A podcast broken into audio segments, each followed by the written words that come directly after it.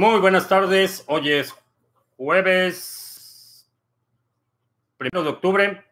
Eh, te recuerdo que cada primero de mes probemos el hashtag primero Bitcoin para incentivar la adopción. Eh, se me olvidó el post esta mañana, pero eh, te recuerdo que es una iniciativa simplemente para iniciar conversaciones. No estamos sugiriendo que vayamos como los testigos de Jehová tratando de convencer gente, simplemente iniciar conversaciones con los negocios con los que interactúas eh, de manera cotidiana, simplemente preguntarles eh, si aceptan Bitcoin, si aceptan Bitcoin, eh, puedes tomar una foto del lugar y publicarlo en las redes sociales con el hashtag primero Bitcoin, ayudar a promover un poco los negocios que quieren participar en el sector. No es necesario que los convenzas, no es necesario que les expliques de qué se trata, les puedes proporcionar recursos como este canal, libros y mucho otro, otros materiales que están disponibles. Eh, Jesús, en Ciudad del Carmen. Vamos a mover el chat.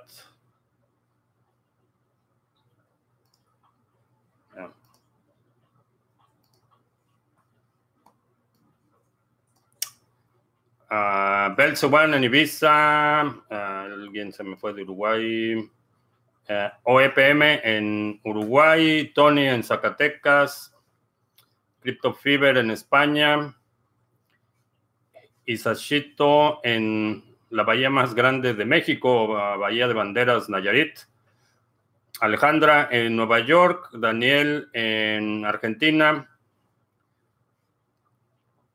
a José en España, William en Alemania,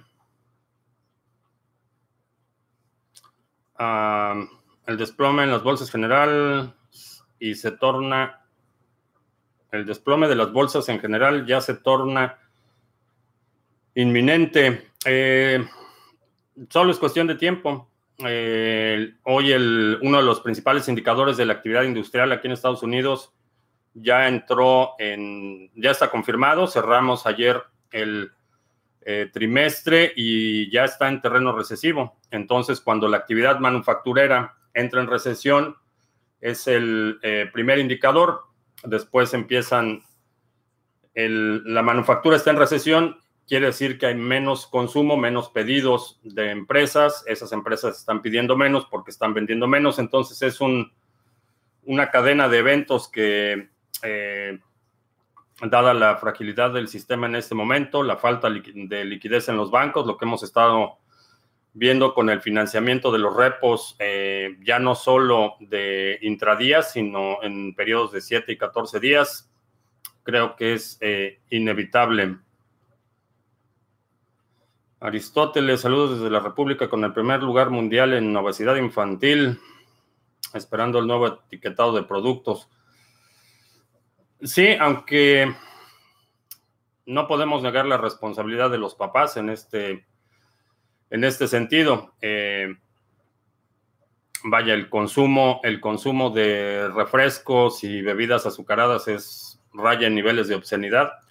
Eh, y eso es algo que no necesitas una etiqueta para saberlo. Eh, sin embargo, depender demasiado de la intervención del Estado invariablemente termina mal. vos en Querétaro, Alberto Puebla en Valencia, saludos, Cristian en Florencia, Colombia, Alejandro en Mérida, eh, Héctor en Monterrey. Eh, enséñame a hacer un nodo de Cardano. Eh, para hacer un nodo de Cardano simplemente necesitas descargar software, no es nada, nada complicado. Chilpancingo Guerrero, Coin, mm, si no mal recuerdo, a lo mejor lo estoy confundiendo con otra, pero no era un fork, Coin era un fork de otra moneda, no recuerdo. Necesitaría checar a ver eh, en qué estado se encuentra ese proyecto. Ah, Diego, en Barcelona. Ah, ¿Cómo puedo hacer ah, ayudar o colaborar para la denuncia de estafas en la red? Por lo que he visto son totalmente impunes. ¿Qué puedo hacer? Eh, educar a la gente. Realmente el, problema de las estafas es como el problema de prácticamente todas las plagas.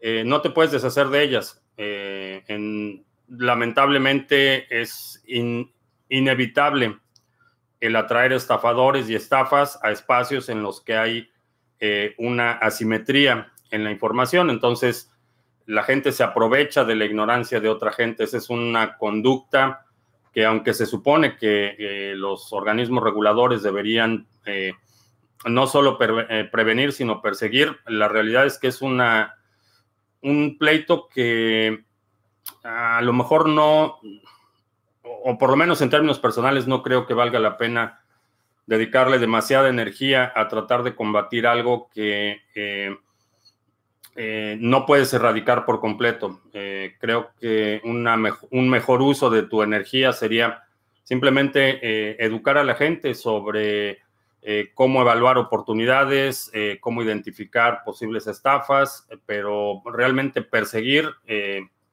me parece una actividad desgastante y creo que hay mejores usos de tu energía y tu capacidad eh, Marcelo, buenas tardes. Eh, Sandra, en España, sobre Rainbow Currency. No, no conozco Rainbow Currency, honestamente. Eh, Héctor en Los Alamitos, Gris en Uruguay, saludos. León en Tijuana. David en San Sebastián, frigorífico en Barcelona. La recesión impulsará el BTC a la alza. Esa es la hipótesis. Ah, vaya cambio en la calidad de la imagen. Eh, sí, parece que. Parece que sí. Y se supone que hoy llega la nueva memoria, entonces también vamos a mejorar un poco más ese asunto. Eh, Carlos en Mexicali, Riquezas sin complejos en Canarias, saludos, Echenique en Bogotá, aprendiendo y enseñando sobre Bitcoin, bien.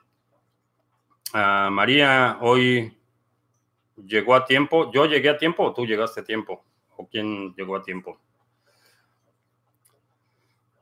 Ah, ¿Qué es la tasa repo? Eh, no, la, no es una, bueno, se cuantifica con una tasa, pero repo es una clasificación de un préstamo o de liquidez que pone la Reserva Federal a disposición de los bancos.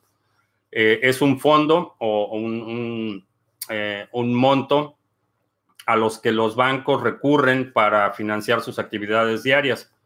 Entonces, por ejemplo, eh, Bank of America sabe que su requerimiento de capital para el día va a ser de X cantidad de dinero, va al mercado de repo, pone la oferta, dice necesito tanto dinero, obviamente la tasa de interés está determinada por la, o la disponibilidad de dinero, mientras más dinero hay en este fondo, menor es la tasa de interés, mientras menos dinero hay, mayor es la tasa de interés. Lo que está sucediendo es que ese fondo se está quedando sin dinero, los participantes ya no están poniendo capital diario para financiar las operaciones, entonces la Reserva Federal está entrando a cubrir eh, eh, esa falta de liquidez. la, tasa, la tasa se disparó y eso fue la señal de alarma para la Fed porque eh, de la noche a la mañana se quedaron sin dinero, no hay, no hay forma de financiar las operaciones diarias y eso implicaría suspender operaciones de los bancos. Entonces, cuando se detecta este, la explosión en la tasa de interés de préstamos intradía interbancarios, interviene la Reserva Federal, pone dinero en ese fondo y los bancos pueden seguir operando. Ahora, ¿por qué es tan importante? Porque es una, eh, una es, un foco rojo, es una señal de alerta que los bancos eh, no están teniendo la liquidez necesaria para sus operaciones diarias. Y hasta ahí eh, se pudo atribuir a un incidente temporal. Pero esto ya se empezó a extender, ya no solo es la operación intradía, sino ya también los préstamos a 14 días. Entonces, eso es un indicador claro y diría, diría eh, irrefutable, evidencia irrefutable de que los bancos eh, se están quedando sin liquidez y esto es un problema serio. Quiere decir que sus requerimientos diarios de capital exceden por mucho no solo a las reservas existentes o, reservas inexistentes en este caso, sino su capacidad de atraer dinero. El dinero está saliendo del mercado y esto quiere decir que nos eh, perfilamos a una crisis eh, severa. Ah,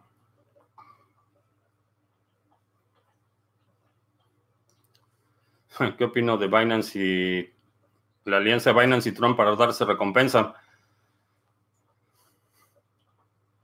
Decía mi abuela que Dios los hace y ellos se juntan. Ah, podría mandar un saludo a Emiliano Cerón de 11 años. Saludos, Emiliano. Qué bueno que estás aprendiendo desde chiquito. Y felicidades a tu papá por introducirte esta tecnología el mercado cripto está manipulado. No en el sentido que mucha gente lo, comenta. Eh, manipulación, el, término de manipulación en términos estrictos es simplemente la capacidad de mover algo, de cambiar las condiciones de algo.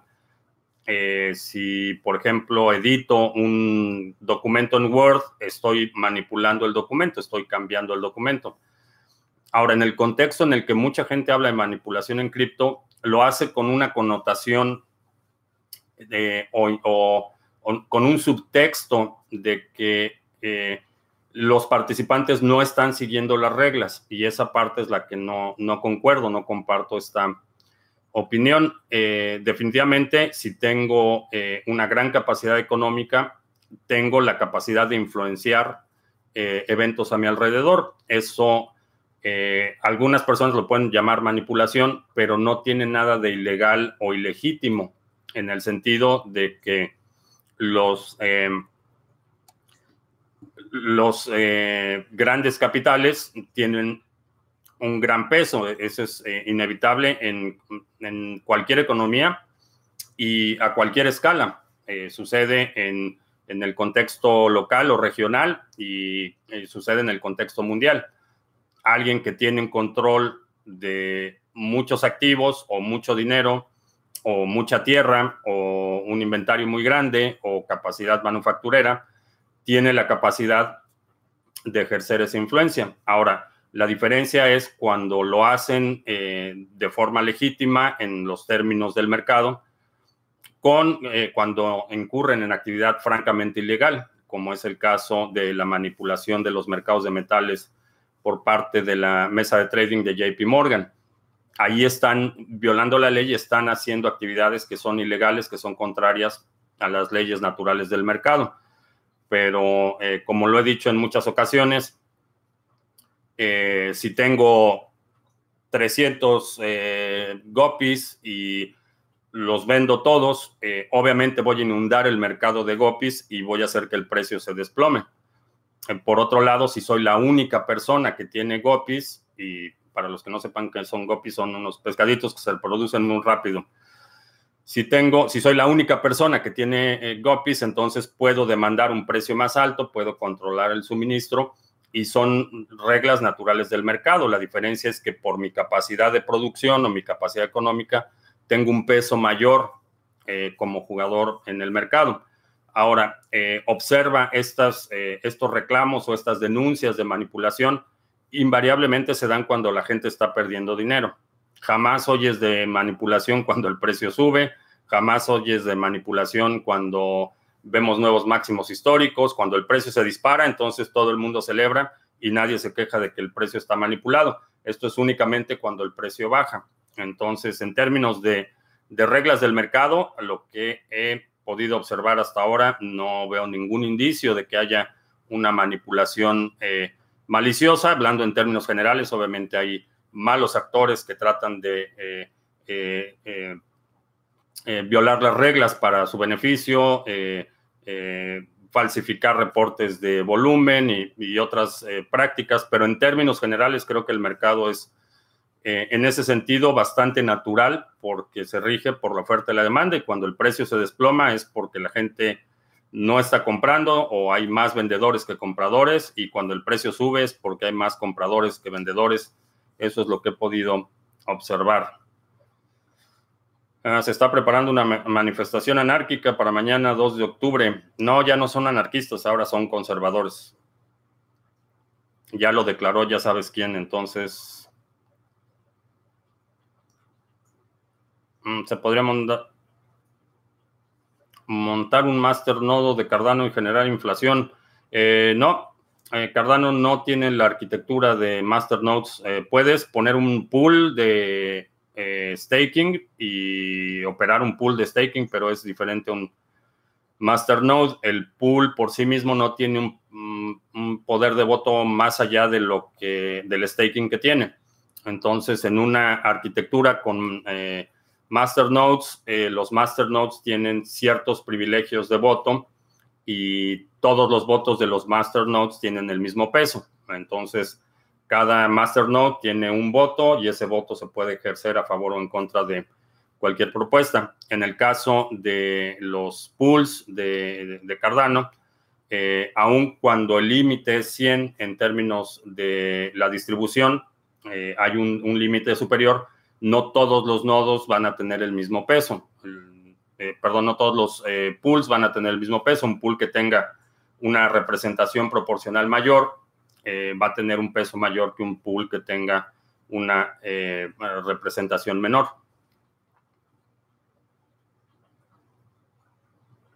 Mm, Alejandro, hoy es martes. ¿Dije otra cosa? ¿Dije que era jueves o cómo? Eh, Alejandro, muchos canales y páginas se dedican a destapar estafas, pero aún así la gente va a perder su dinero. Eh, sí, creo que sí.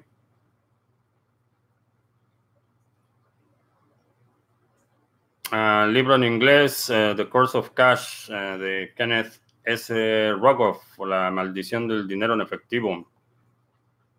Vamos a checarlo.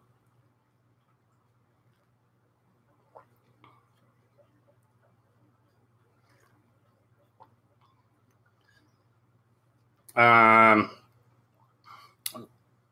de Tenerife, que Cardano se mantendrá mucho tiempo por debajo del euro. Eh, creo que sí, eh, por ahora, por ahora sí. Eh, falta uno de los factores que no es posible calcular ni predecir es qué tanto del circulante se va a retirar para hacer stake. Eso, eso es algo que no, no podemos saber y nadie puede eh, predecirlo con alto grado de certeza, más allá de comparar con otras redes que hay en otras redes y, cuáles son los promedios que tienen otras redes que utilizan eh, mecanismos de consenso eh, similares, que es básicamente staking.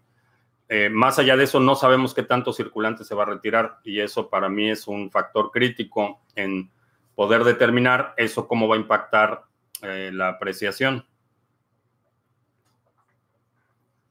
Ah, Héctor, eh, ¿cuánto se consideraría una cantidad buena o cantidad ideal de hadas? 100, 500, 1000, 10 mil, 40 mil. En el caso de ADA, eh, lo pondría casi en la misma categoría de Bitcoin, aunque obviamente eh, la, el propósito, la utilidad y todo esto es, es, distinto. En el caso de ADA, mientras más mejor. esa es la, la cantidad ideal, lo más que puedas eh, poner sin comprometer, eh, obviamente, otras necesidades.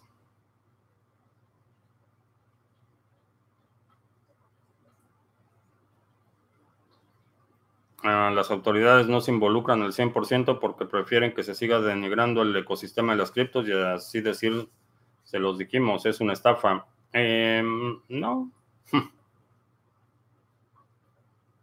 No, las autoridades sí intervienen y tan intervienen que en cuanto se anunció Libra, de inmediato reaccionaron. Aquí en el Congreso de Estados Unidos, en cuestión de horas, a, horas del anuncio de Spycoin, eh, anunciaron la audiencia en, el Congreso, en, las comisiones de las dos cámaras de servicios financieros y lo detuvieron de inmediato.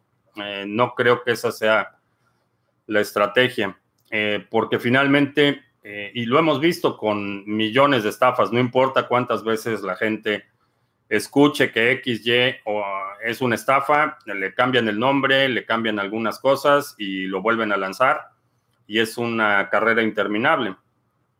Eh, muchas actividades eh, que han sido estafas que llevan décadas operando no han podido ser detenidas y, la razón es porque eh, a diferencia de las autoridades y a, diferencia de los marcos legales, eh, modificar una estafa, disfrazarla de otra cosa es relativamente sencillo. Carlos, un saludo a Angie.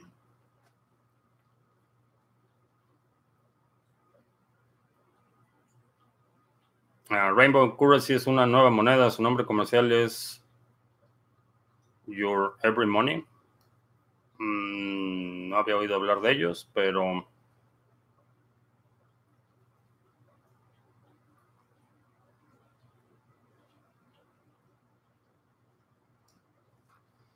¿Cuáles son las formas menos complejas de ganar BTC como segundo trabajo? Eh, Depende de tus habilidades.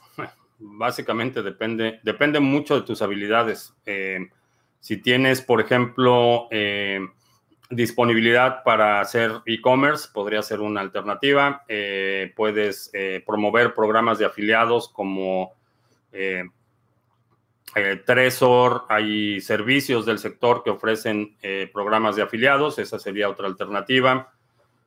puedes dar asesorías. Si dominas algún tema en especial, puedes dar asesorías o tutorías en línea, eh, pero depende mucho de tus habilidades. Eh, Bitcoin es, es, es, valor, representa valor. Y obviamente para obtener Bitcoin tienes que hacer o crear algo que también tenga valor y que la gente esté dispuesta a darte su Bitcoin por esa cosa eh, de valor.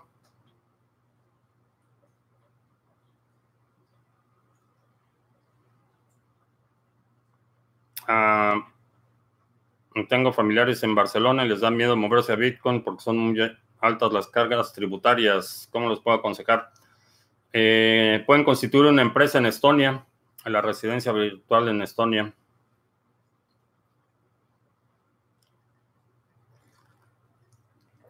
Mejorar la conexión a internet con un radio enlace o con un nodo de fibra óptica. Eh, no, tengo una un enlace redundante. Eh, tengo conexión con un proveedor de internet y tengo otro, otro enlace aquí, que es un nodo de 5G. Entonces, parece que mejoró bastante la situación.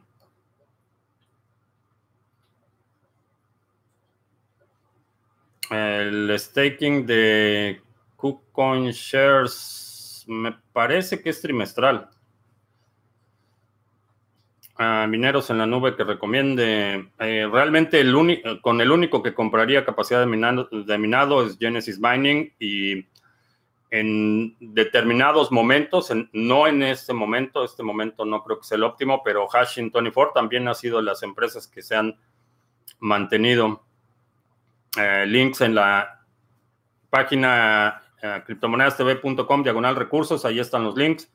Si te interesa, eh, Genesis Mining tiene una promoción de 10% de descuento, más si utilizas el código que está en la página de Criptomonedas TV, tienes un 3% adicional. Ah, por supuesto, lo que es minería en la nube en este momento solo entraría con fiat, no entraría con Bitcoin.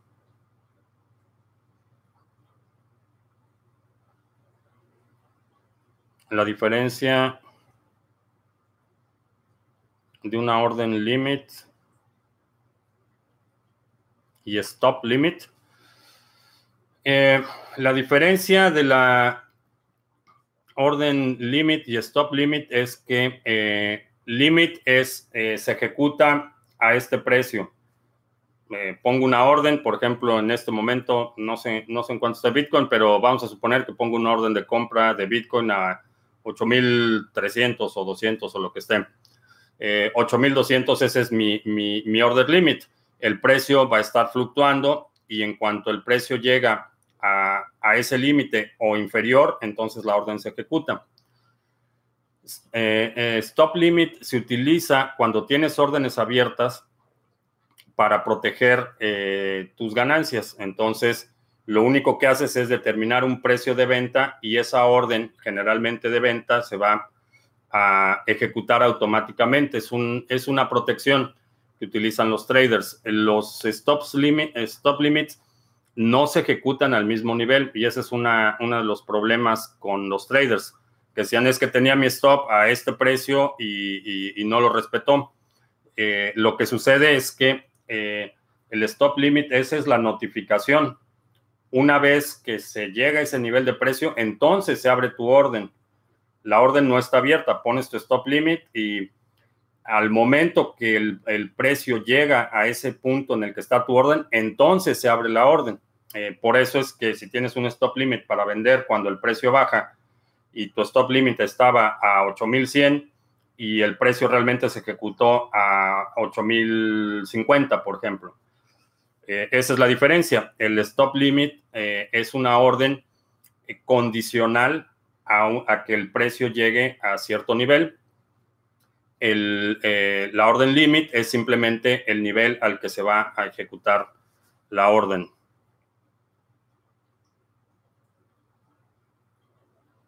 Ah, ¿En qué momento el dinero estancado vuelve a ponerse en circulación, eh, dependiendo de quién lo tenga, pero en general lo que está sucediendo es que todo el mundo está eh, guardando pólvora seca para ir de compras cuando todo se desplome. Eh, sobre los criptoíndices, algunos funcionan y otros no. todos los índices, desde el SP500, el Dow Jones, todos los índices, índices invariablemente eh, es una metodología, es una hipótesis eh, de inversión. Entonces, eh, utilizar en índices es bueno si y solo si la hipótesis de inversión detrás del índice tiene sentido. puedes crear un índice totalmente aleatorio. Por ejemplo, puedes abrir CoinMarketCap, tomar un un juego de dados y tirar los dados 10 eh, veces y esas 10 las seleccionas y ese es tu índice. El problema es que tu hipótesis es totalmente aleatoria y nadie sabe lo que va a suceder. Por el otro lado, si eh, diseñas un índice basado en atributos específicos o en una hipótesis de inversión, puede ser un índice eh, no solo útil, sino rentable, que a final de cuentas es el propósito.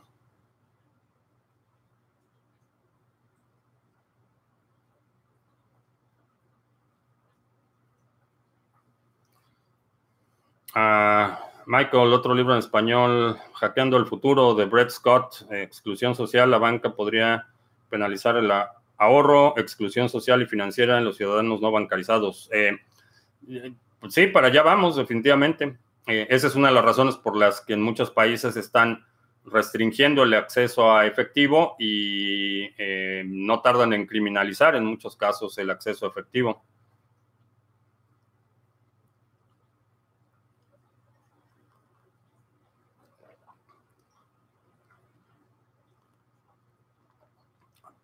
Alex dice, compré eh, Cardano con cupones de BitNovo. El problema de seguridad es que te imprimen un ticket en la tienda con el código y se quedan con el duplicado. Eh, sí, eh, cuando hagas eso y también cuando uses un cajero, asegúrate de mover los fondos inmediatamente. No te esperes a llegar a tu casa o al final del día. En cuanto te dan el ticket, en ese momento mueves los fondos. Ese es la, el único mecanismo de seguridad que te queda, porque efectivamente hay muchos riesgos. las tiendas, por ejemplo, tienen en prácticamente todas las tiendas van a tener cámaras de seguridad apuntando a los cajeros. Entonces, no sabes, eh, no sabes quién tiene acceso a esas cámaras de seguridad. Las cámaras de seguridad, cámaras de seguridad. Las cámaras de seguridad hoy en día eh, son mucho más sofisticadas, tienen una resolución muy alta, entonces alguien puede remotamente, eh, ya sea alguien interno o alguien externo, remotamente estar monitoreando la actividad, ir checando todos los, los QR codes de los tickets que se emiten, lo mismo con cajeros eh, de BTC. Entonces, por seguridad, en el momento que te dan el ticket, en ese momento mueves los fondos.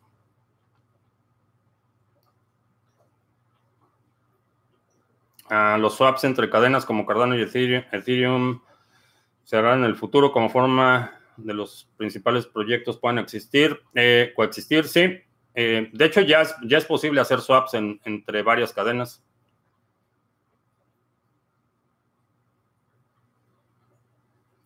Algunos youtubers mencionan que los exchanges barren los stop loss o los stop limit. ¿A qué se refieren?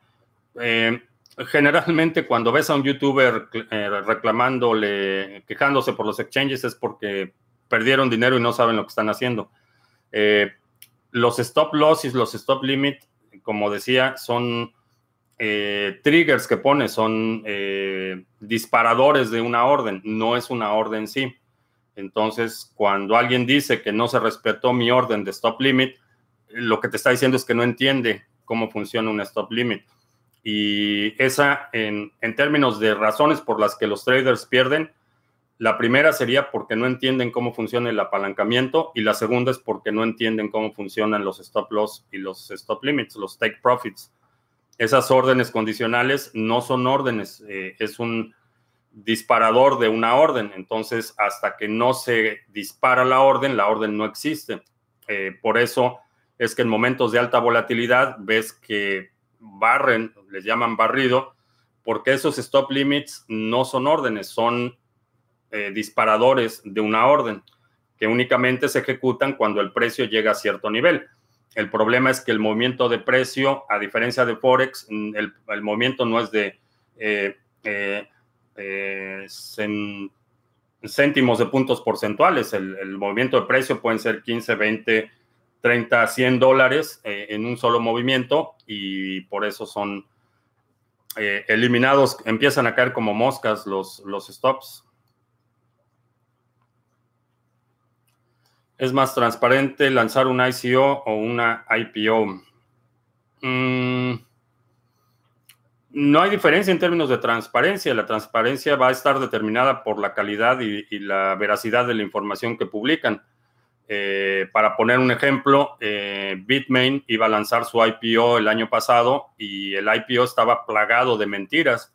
Eh, retuvieron información de los últimos dos, dos, últimos trimestres de operaciones para ocultar las pérdidas. era un marranero ese prospecto de inversión y era un IPO y era una empresa eh, en el sector financiero que iba a lanzar el IPO.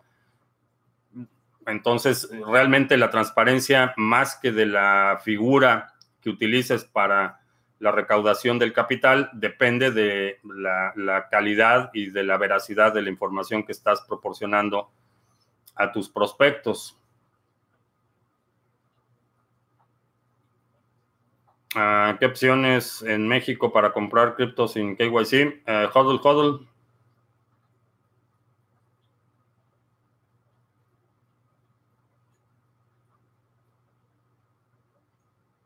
A los conservadores que no les gustan los libros, leer es para burgueses. Exacto. Eh,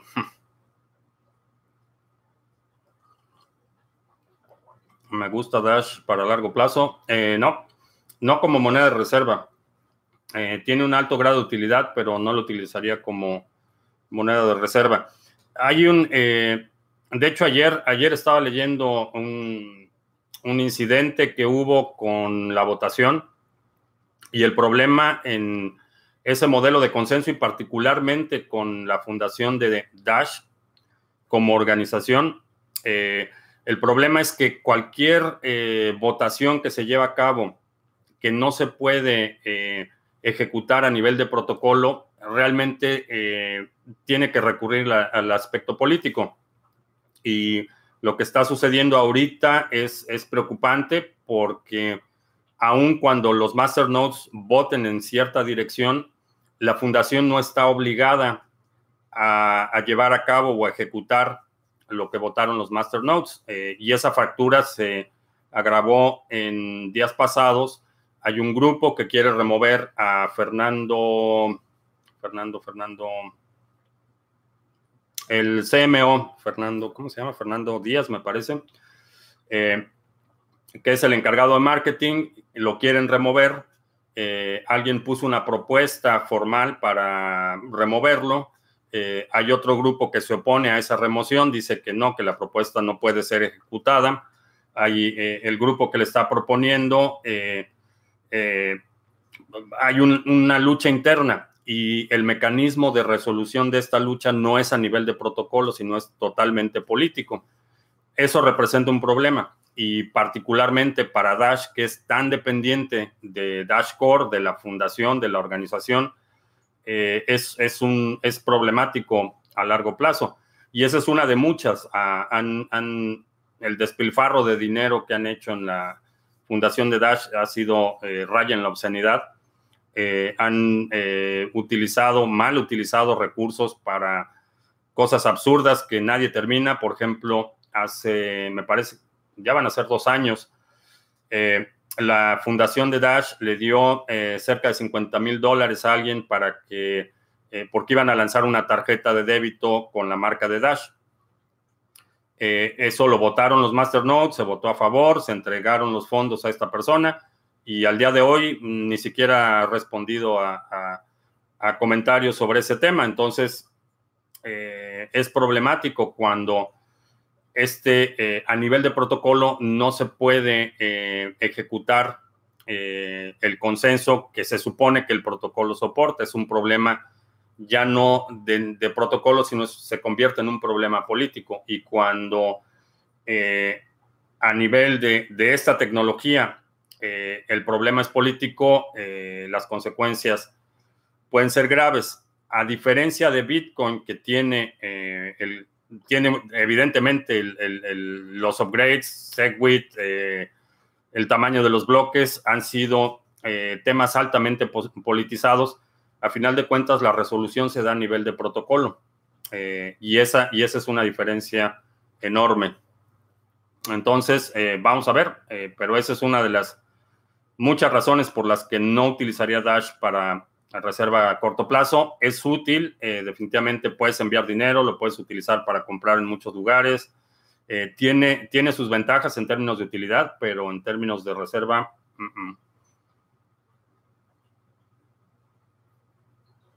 ¿cuál es el nombre? ¿Cuál es el nombre técnico de cuando eres inversión de ADA, por ejemplo? Sería coaccionista ejecutivo un nombre así medio fantoche. Mm, no recuerdo, pero estrictamente hablando serías tenedor del token.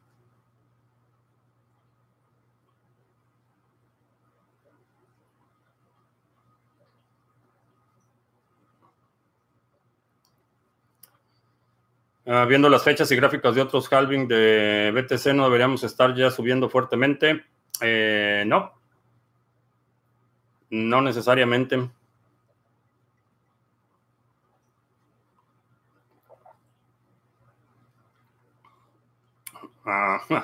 Cripto en México sin KYC, otras opciones aparte de HODL HODL.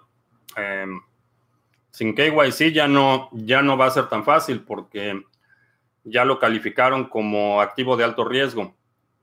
Entonces, cualquier establecimiento, cualquier persona, cualquier empresa eh, vinculada eh, te va a requerir eh, información completa.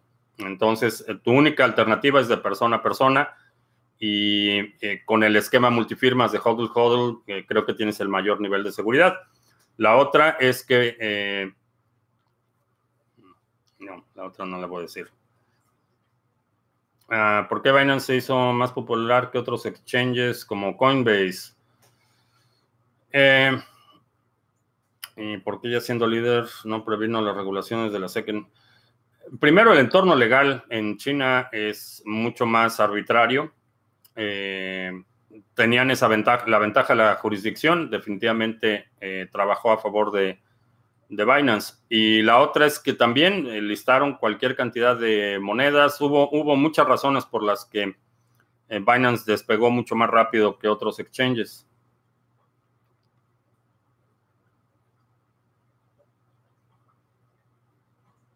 Ah, ¿Qué pienso la estrategia del gato muerto cuando se deja que se desplome el precio y aprovechar las réplicas?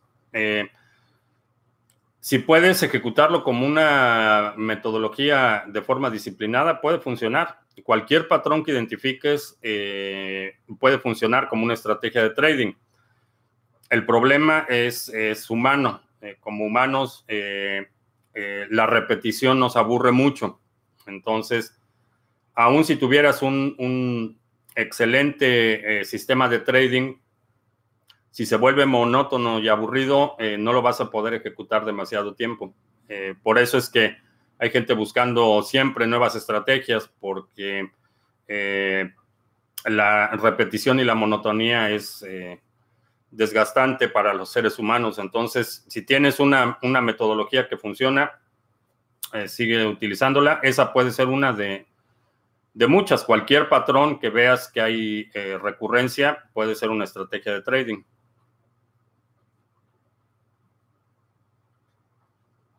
Ah, según Seifidian Amos, las altcoins tienen un equipo atrás que las hace centralizadas y poco relevantes comparadas con Bitcoin. No todas, pero sí.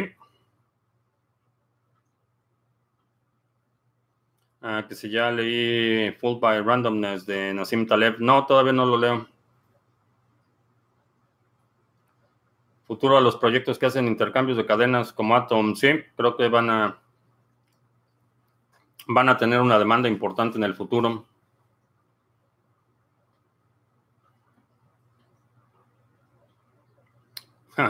Fidel dice que ya estamos en octubre y aún no se ha devaluado el peso mexicano ni estamos como Venezuela. Según yo, con mis cochinas predicciones. Alguien explíquele a Fidel qué está pasando en México, por favor.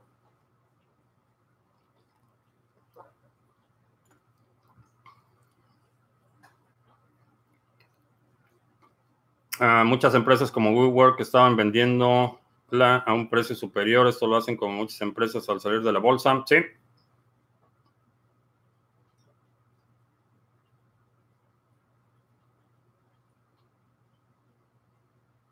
Ah, ¿Por qué se reinicia cada rato mi PC? Puede ser.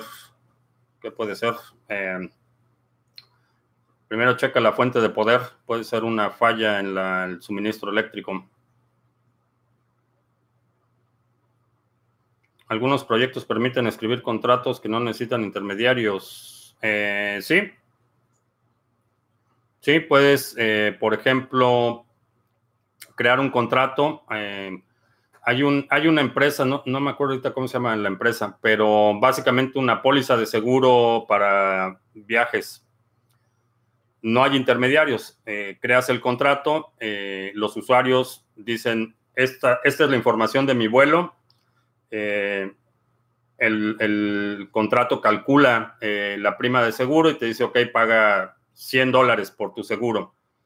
Si el vuelo se cancela, entonces recibes el reembolso de tu vuelo. Es básicamente cómo funciona. Ahora, no hay intermediarios porque el usuario interactúa directamente con el contrato.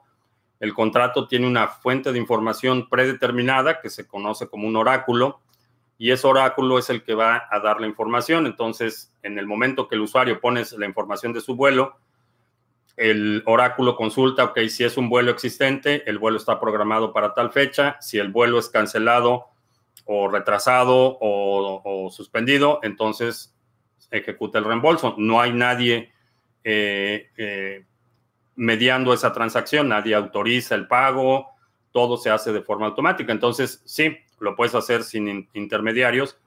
Obviamente, eh, se requiere la intervención humana cuando alguien está creando el contrato, cuando se determina cuál va a ser el oráculo o cuáles son las condiciones del contrato, pero definitivamente sí puedes crear contratos que son eh, libres de intermediarios para muchas, muchas transacciones financieras. Esto del seguro de viaje es solo un ejemplo, pero hay muchas implementaciones.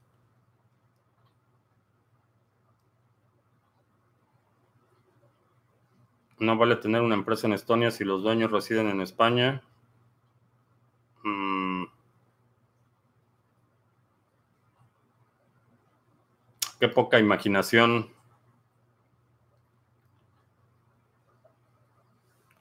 Ah, ¿Cuándo espero tener operativo el pool de ADA? Eh, todavía no lo sé, pero lo antes posible. ¿Cuánto porcentaje se gana cuando pones tus monedas en margin? Eh, no, margin es, eh, si las vas a, eh, si lo haces como préstamo, eso depende de las condiciones del mercado y depende de la demanda. Hay días que vas a tener retornos más altos que otros, no hay un, no hay un estándar para eso, es el mercado, la, la demanda de esa moneda, lo que va a determinar el retorno.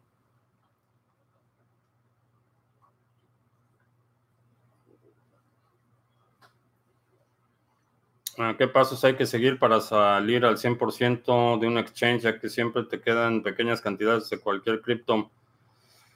El único que sé que tiene una forma de cambiar todo el polvo a, BNB es Binance. Eh, los demás exchanges eh, no... Sería bueno presionar a los exchanges para que pongan alguna herramienta similar, pero que yo sepan, Binance sería el único que tiene esa alternativa.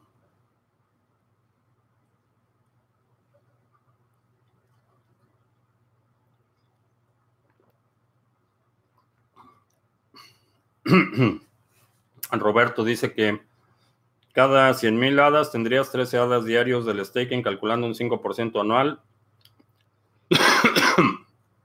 es como una lotería de por vida, como los raspaditos. Ahora buscar 100 mil hadas. Ah, voy a explicar en el seminario de octubre lo de la sede fiscal en Letonia. Eh, no es Letonia, es Estonia. Eh, y como parte de la estrategia, sí, esa es una, alternativa. Ah, Trading View tiene algún tipo de retraso por ser gratuito. Depende de los mercados, algunos sí tienen retraso.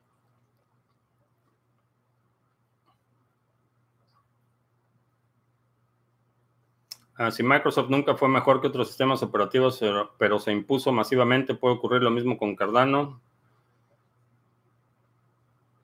que al parecer es muy buen proyecto, es decir, que otro se imponga. Mm, las condiciones de operación no son iguales. Eh, eh, por ejemplo, para los sistemas operativos, primero el mercado es limitado.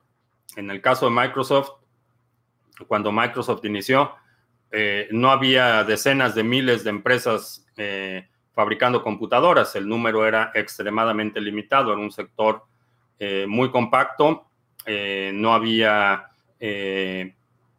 por los requerimientos de infraestructura, fabricar computadoras es complejo, caro, requiere mucha infraestructura, entonces había un par de fabricantes de computadoras, entonces acaparar un mercado cuando hay muy pocos participantes es relativamente más fácil que cuando tienes millones de participantes en un entorno no permisionado. Entonces, eh, creo que en términos de, oportunidad de capturar mercado, eh, un mercado no permisionado es óptimo para este tipo de proyectos.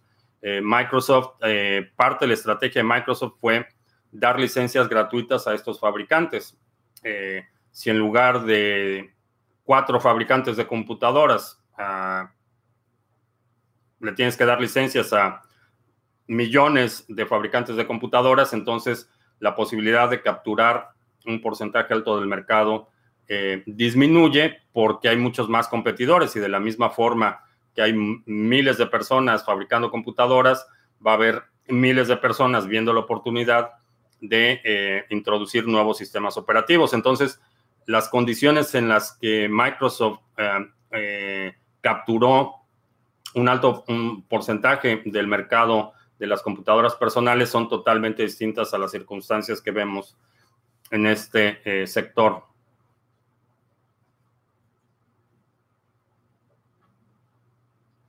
Ah, ¿Por qué Coinbase Pro no cobra fees cuando se hace withdraws si siempre hay comisiones de la red? Ah, no sé, eso necesitaría checarlo, pero no utilizo Coinbase, ni el Pro ni el otro. A lo mejor porque están vendiendo tu información.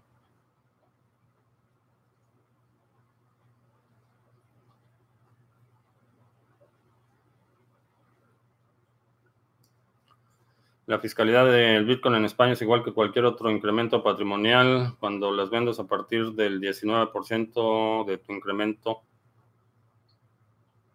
Cuando las vendas, paras, paras, supongo que se refiere, pagas desde el 19% de tu incremento patrimonial. Sí, pero bueno, ya no lo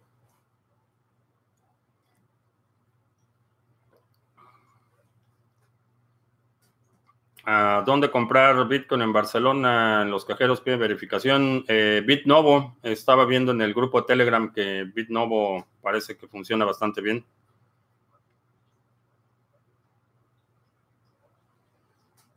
Uh, es menos peor que Bitso. En su página dicen que en automático te cambian pesos a dólares. Eh, checa que sean realmente dólares, que no vaya a ser eh, TrueSD o alguna otra cosa.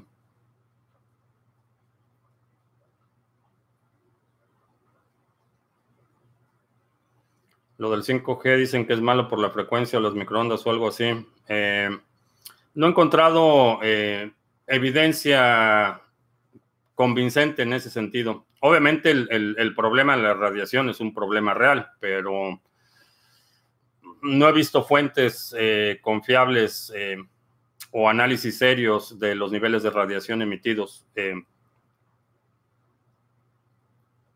una situación complicada en Perú, ¿qué opino?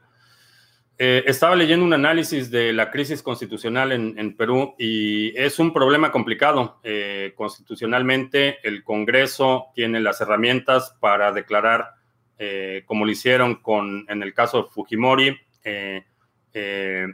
declarar al presidente incapaz o incapacidad moral, es como el término constitucional que aunque se refería a capacidades, eh, facultades eh, mentales y físicas para gobernar, realmente eso de eh, incapacidad moral está sujeto a interpretación.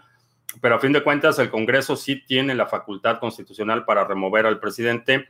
el presidente también tiene la capacidad constitucional para disolver el Congreso en caso de lo que le llaman un voto no confianza hay ciertos tipos eh, o clasificaciones de legislación en el que el presidente puede demandar eh, lo que se llama el voto de confianza y eh, básicamente forzar al Congreso a votar cierta legislación.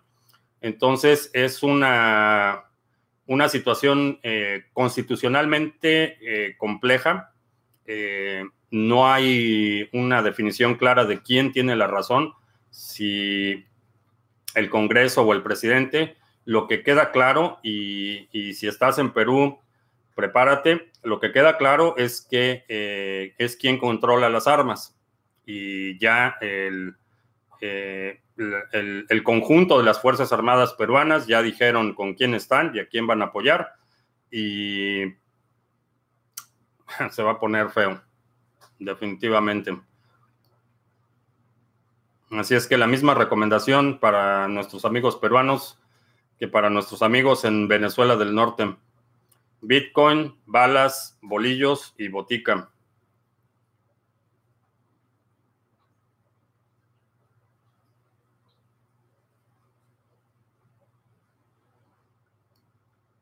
Ah,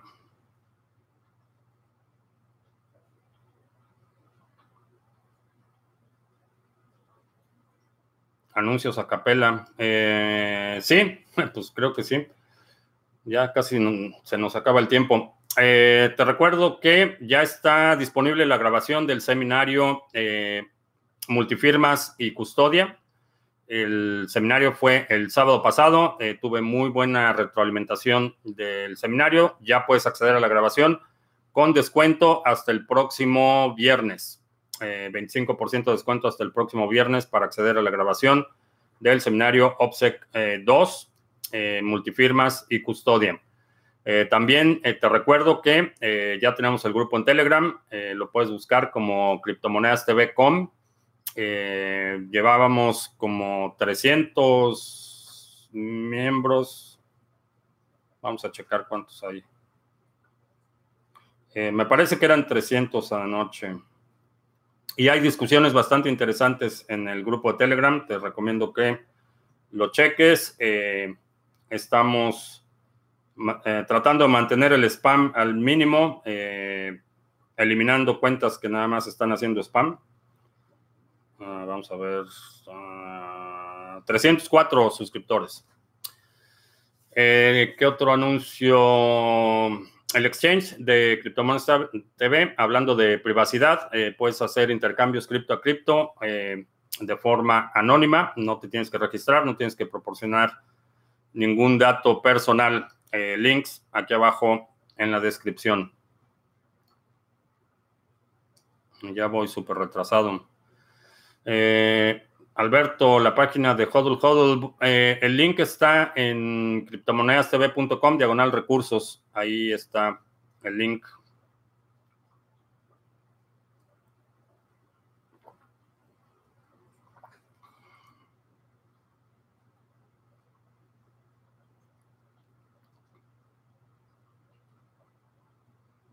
Ah, Está plenamente documentado que la radiación no ionizante que emiten algunos aparatos microondas, sobre todo, son acumulativos. Los efectos adversarios varían entre personas. Eh, no lo dudo, pero en el caso del 5G, la situación es que la microonda es direccional, no radial. Entonces, eh, y esa es una de las razones por la que los radios eh, tienen que estar tan pegados con una alta densidad para que se pueda transmitir, porque la transmisión no es radial. Entonces, eh, hoy en día la mayor parte de las telecomunicaciones utilizan microondas y utilizan microondas direccionales. Por eso las antenas de microondas, retransmisiones, son como, como platos, son discos totalmente planos, porque ese tipo de microonda es, es, es totalmente direccional. No es como una señal de radio que ocupa toda una esfera eh, las microondas son direccionales. Entonces, si tienes eh, una transmisión de microondas a 12, 15 metros por encima de ti, realmente el nivel de radiación al que vas a estar expuesto es eh, mínimo. Pero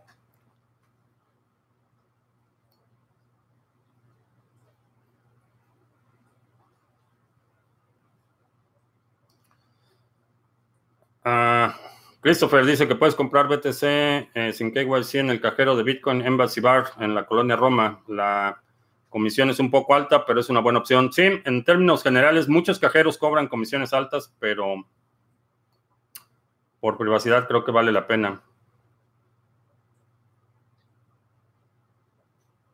Los criptoespañoles nos vamos a Portugal. Esa también es una buena alternativa. El canal de Telegram, eh, Criptomonedas TV, com. Eh, ¿Cómo está el gramo de oro? Eh, no, no tengo idea. ¿Y dónde se puede vender en Estados Unidos? Depende de dónde estés. Hay desde... Hay supermercados este, en los que tienen anuncios de que compran oro. Puedes ir a muchas casas de empeño, compran oro, depende de, de dónde estés.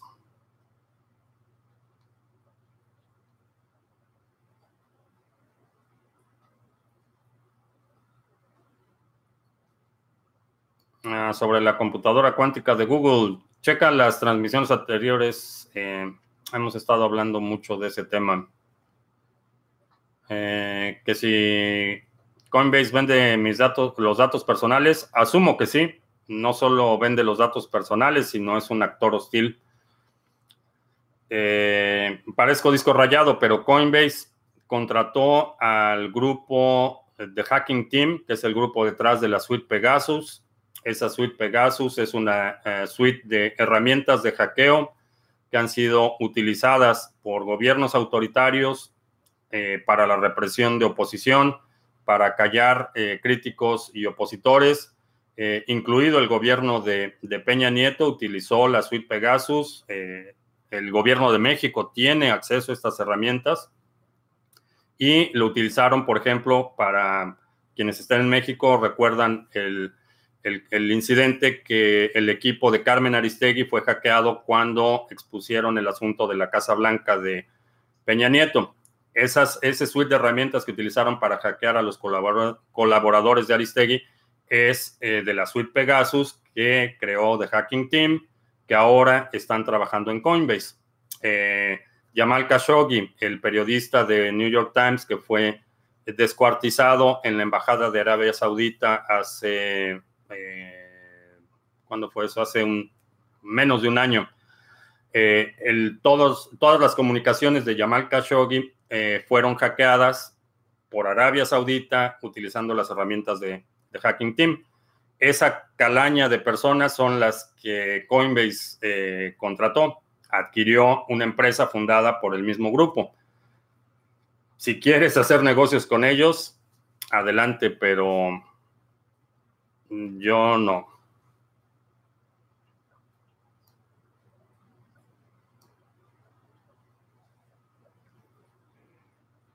Um,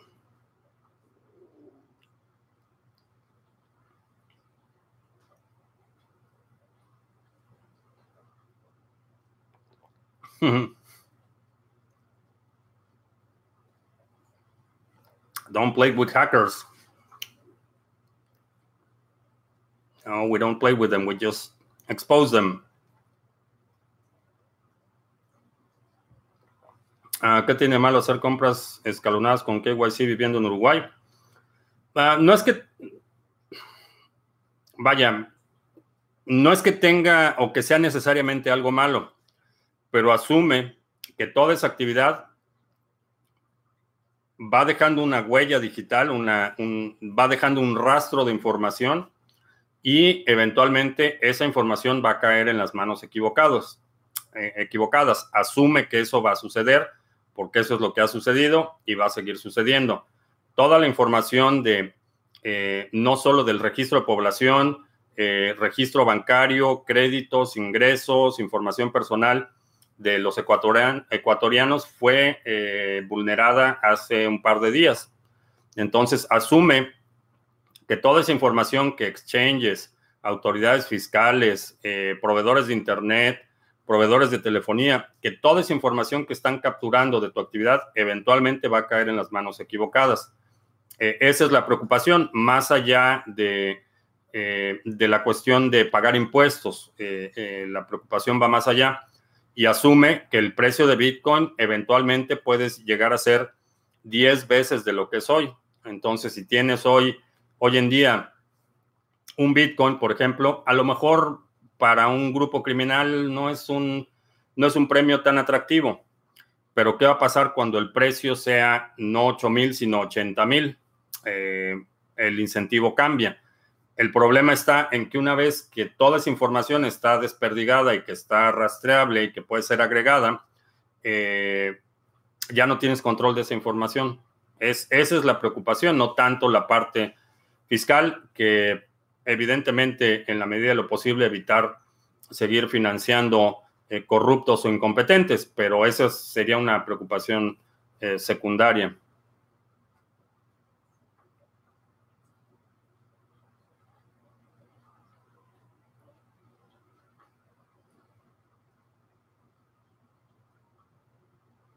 Según Seyfried Amos, las blockchains centralizadas no salen a cuenta. ¿Estoy de acuerdo? Sí. Entonces, ¿por qué los gobiernos como China quieren implementar criptomonedas? ¿Por control? Por control.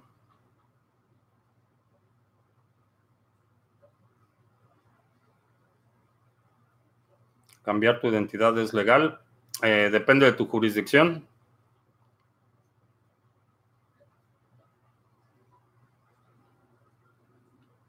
Bitcoin está que no sabe si subir o bajar. ¿Cómo lo veo? ¿Tendremos suerte de que baje? Espero que sí. Espero que baje. Eh, Juan, sí. Eh, te mando un correo para que nos pongamos de acuerdo esta semana. Pero ya tienen el control y no necesitan una blockchain ni los costos asociados. El problema es que eh, les da los gobiernos nunca, nunca desaprovechan una buena crisis. Entonces, lo que va a suceder es que eh, les da un mayor grado de control sobre las transacciones. Eh, bien, pues eh, ya terminamos el café. Ah, queda, a ver, una pregunta más.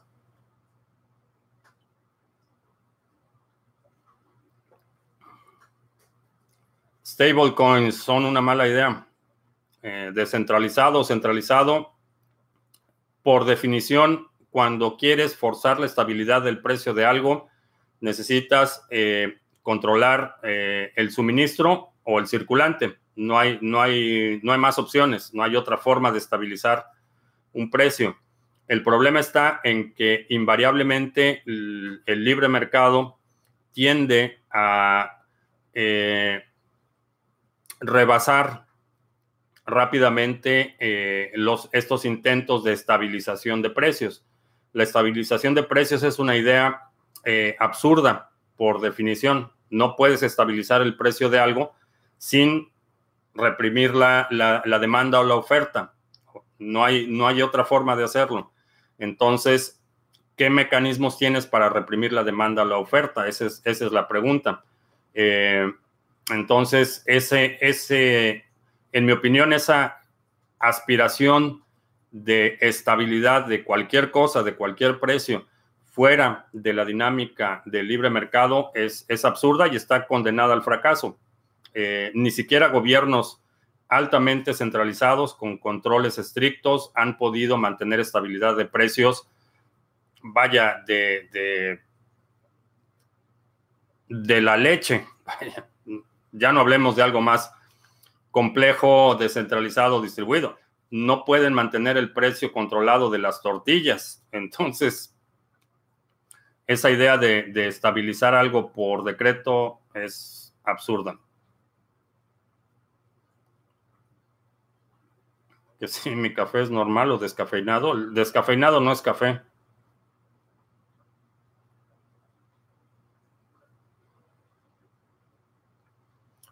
Para las personas que compran BTC de edad avanzada, mi duda es cómo aseguran que su siguiente generación conservará las riquezas. No pueden, no pueden asegurar que la conserven, pueden asegurar que la reciban eh, como, como alguien que, deja una herencia, un legado, eh, no puedes controlar eh, que vayan a conservarlo. en algunos casos y familias que tienen riqueza generacional, lo que hacen es tener, por ejemplo, eh, eh, fideicomisos a 50 años. Eso se aseguran que se saltan una generación. Entonces, por ejemplo, puedo dejar un, fideicomiso a 50 años que sé que, eh, que, mis hijos no van a tocar, sino que va a corresponderle a mis nietos. Eso es como se conserva la riqueza generacional más allá de eso, realmente lo mejor que puedes hacer es asegurarte de educar a tus hijos de la mejor manera para que lo conserven. No puedes asegurarte de otra forma.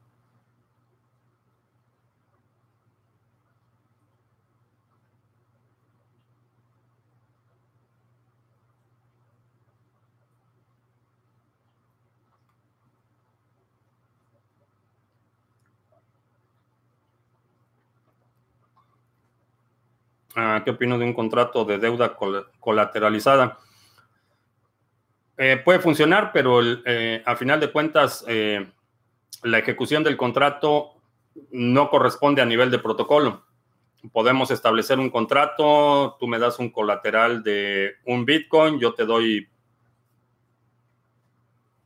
7 mil dólares.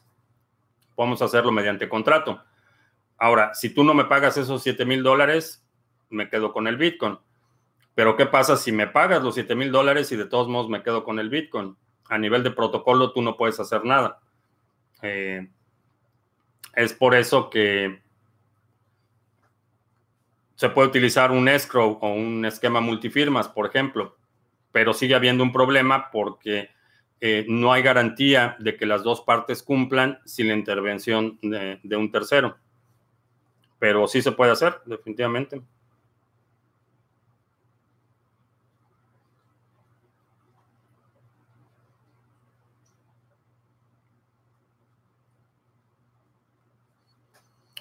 Ah, porque a pesar de que hay testamentos, luego los familiares los pueden apelar? Ah, la razón jurídica es eh, porque la inmutabilidad y los intereses eh, generalmente eh, entran en conflicto. Ah, que, que conozco el libro Crypto Asset Inheritance Plan, sí, de Pamela Morgan. de hecho, lo recomendé en el seminario del sábado.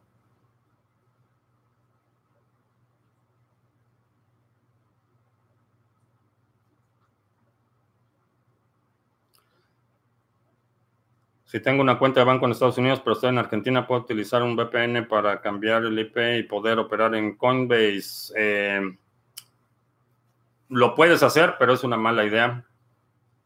Eh, Coinbase en cualquier momento, si, detectan cualquier eh, transacción cuestionable, pueden congelar tus fondos en cualquier momento.